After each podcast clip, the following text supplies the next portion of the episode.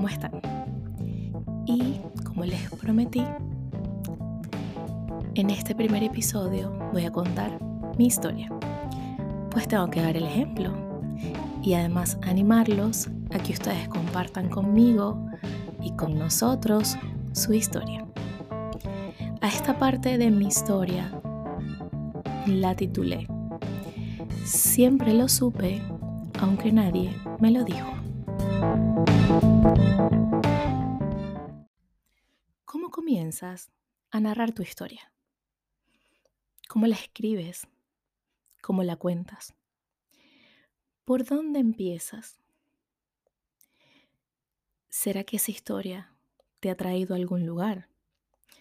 ¿Será que esa historia te ha permitido evolucionar? ¿Te ha permitido crear? ¿Te ha enseñado algo tu historia? ¿Eres de esos que piensa que lo que no te mata te hace fuerte? Que después de la tormenta siempre viene la calma. Que Dios solo pone cargas en los hombros de las personas que las pueden llevar. Pues yo particularmente creo un poquito de cada cosa pues nuestra historia, nuestras experiencias, nuestras vivencias, sean felices o dolorosas, sean oscuras o llenas de luz, sean de tragedia o de gloria, todas y cada una de ellas nos hacen quienes somos hoy, en este presente. Y contarlas en voz alta te ayudan a ti a sanar, pero también ayudan a otros a no sentirse solos. Pues mi historia puede ser la tuya. Por eso, hoy quiero contarte parte de mi historia para que un día en este espacio tú me cuentes la tuya. Y pues, comencemos manos a la obra. bueno, manos a la historia, vamos a decirlo así. Quiero comenzar mi historia diciéndoles que hay certezas en la vida que tú no sabes de dónde vienen. Nadie te las dice, sencillamente están allí. Están dentro de ti. Hoy claramente estoy 100% segura que es eso que llamamos la intuición. Mi historia comienza cuando tú no te encuentras en ninguna parte. Mm, ¿Cómo será eso? Mm, bueno, digamos que eh, los hijos eh, se parecen físicamente a sus padres. Ah, se parecen a su mamá, se parecen al papá, se parecen al abuelo, que es como tal, que es como aquel, que es como, que es como todo el mundo. Yo nunca me encontré en nadie. Yo nunca me encontré en ningún familiar. Entonces a esa le puedo decir la señal número uno, de repente. La certeza número uno. El grito de la intuición número uno. Luego, em, la alegría más grande en los padres, en unos padres, es el nacimiento de sus hijos. Y es que eso tú lo quieres capturar, lo quieres congelar, lo quieres vivir siempre, siempre lo quieres volver a vivir. Y si bien en los 80, se me está saliendo ahí la edad, si bien en los 80 de repente era como menos tecnológico que hoy día, eh, yo no tengo fotos o, o, no hay videos de mi nacimiento. En mi foto digamos, más pequeña, tenía aproximadamente dos años o menos.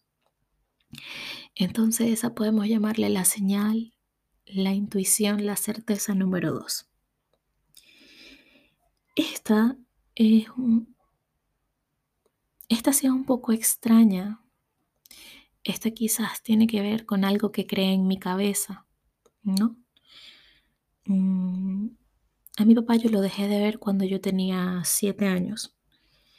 él se fue alejando, se fue alejando, se fue alejando, hasta que más nunca supimos nada de él. Y yo siempre pensé que un verdadero padre nunca se iba, que un verdadero, un verdadero padre siempre iba a estar allí. Pues yo tenía a mi alrededor ejemplos de padres ejemplares, padres presentes, y el mío no estuvo. Y por eso pensé que, que él no era padre, pues. Este, digamos, es el más difícil de explicar para mí. Pues a este yo le llamo el sentido de no pertenecer. Es muy extraño y no sé si va de eso que les decía de no encontrar tu cara, no encontrarte en algún miembro de tu familia. Pero yo crecí con un sentimiento de que no pertenecía. Así lo, así lo, lo pongo en, mi cabeza, así lo pongo en palabras, aunque suene un poco extraño. Em,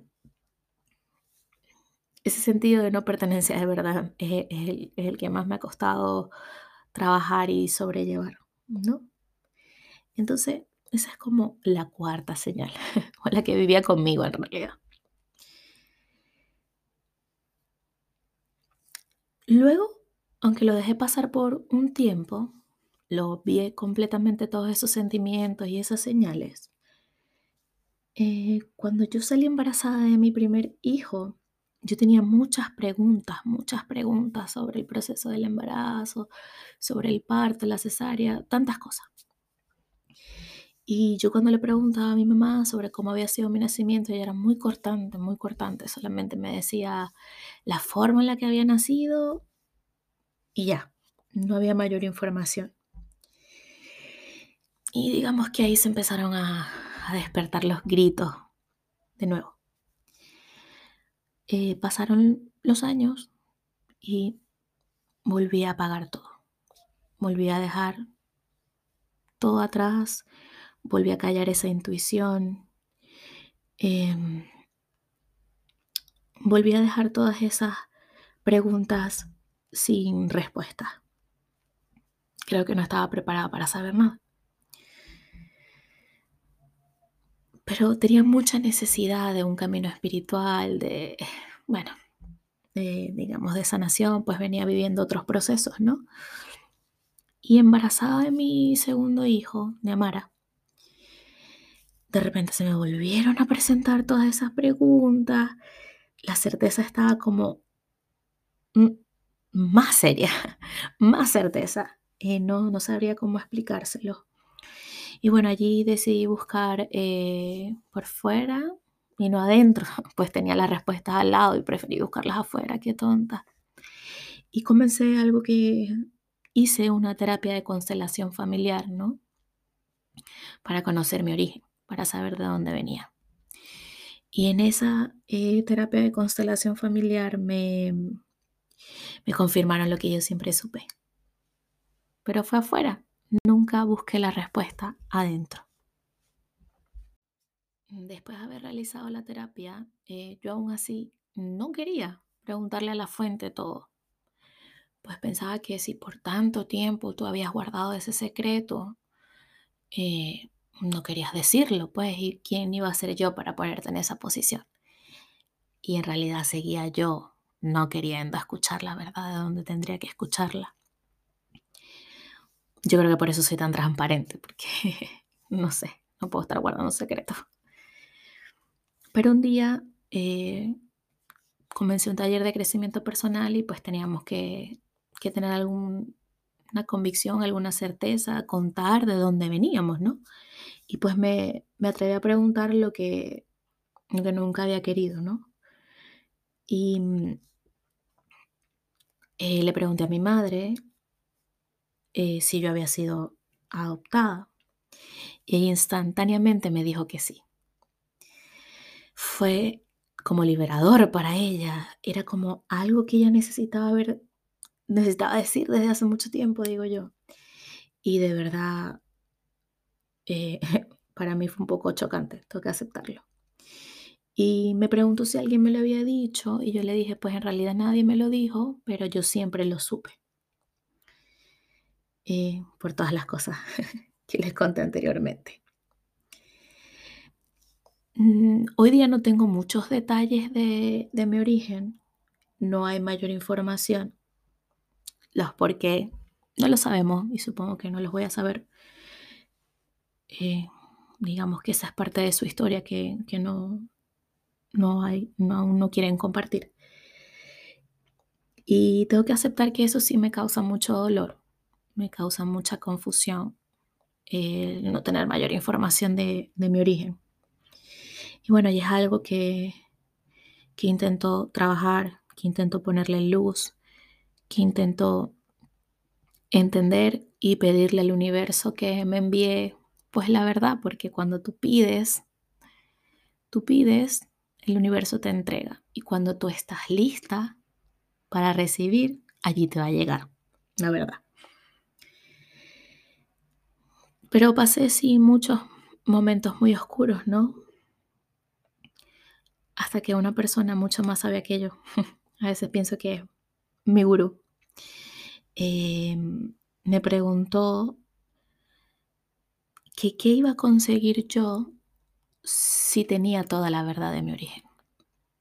Que si me iba a dar paz, que si me iba a dar felicidad. ¿Qué lo iba a conseguir? Pues a la final había sido mi pasado. Y yo le dije, pues supongo que hasta cierto punto sí me puede dar un poco de paz, porque todos merecemos saber nuestro origen. Por, allá, por allí dicen que, que si sabes de dónde vienes, sabes a dónde vas. Hoy día sé que no es tan cierto. Pero bueno, ella me dijo, pues tú decidiste llegar a este plano de esa manera. Y esa es la, esta, es la vida que tu alma está decidiendo vivir. Así haya sido una forma violenta en la que tú llegaste, haya sido con amor o haya sido sin amor, pues no lo sabemos. Nunca lo vamos a saber. Esta fue la vida que tú decidiste vivir. Esta que tienes hoy día. ¿Te gusta? ¿Eres feliz? Y yo le dije, pues sí. Tengo que confesarles que de verdad el no saber de dónde vengo me sigue doliendo. Pero siempre elijo no sufrir por eso.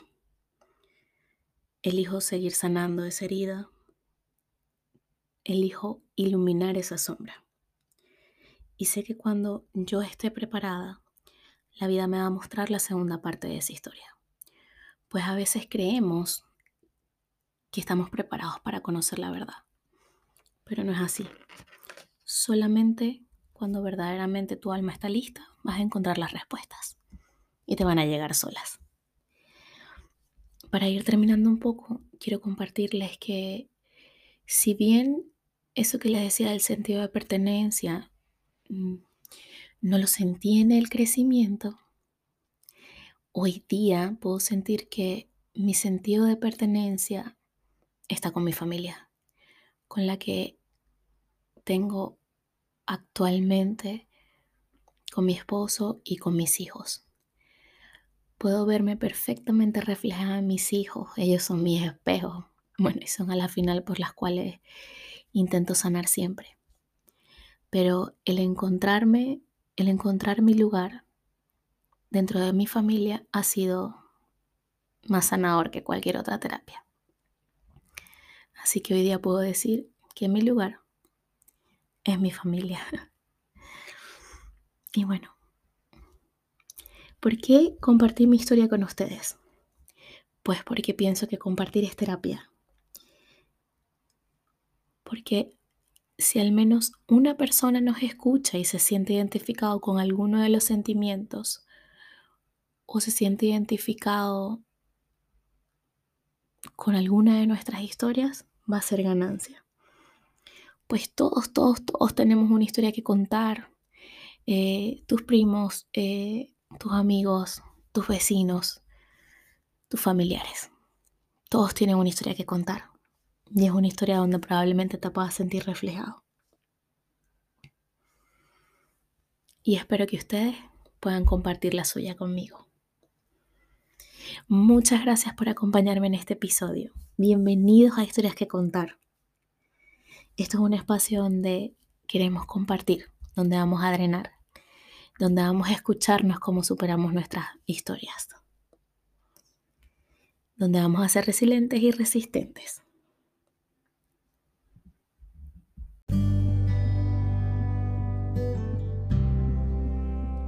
Este fue el primer episodio de Historias que contar.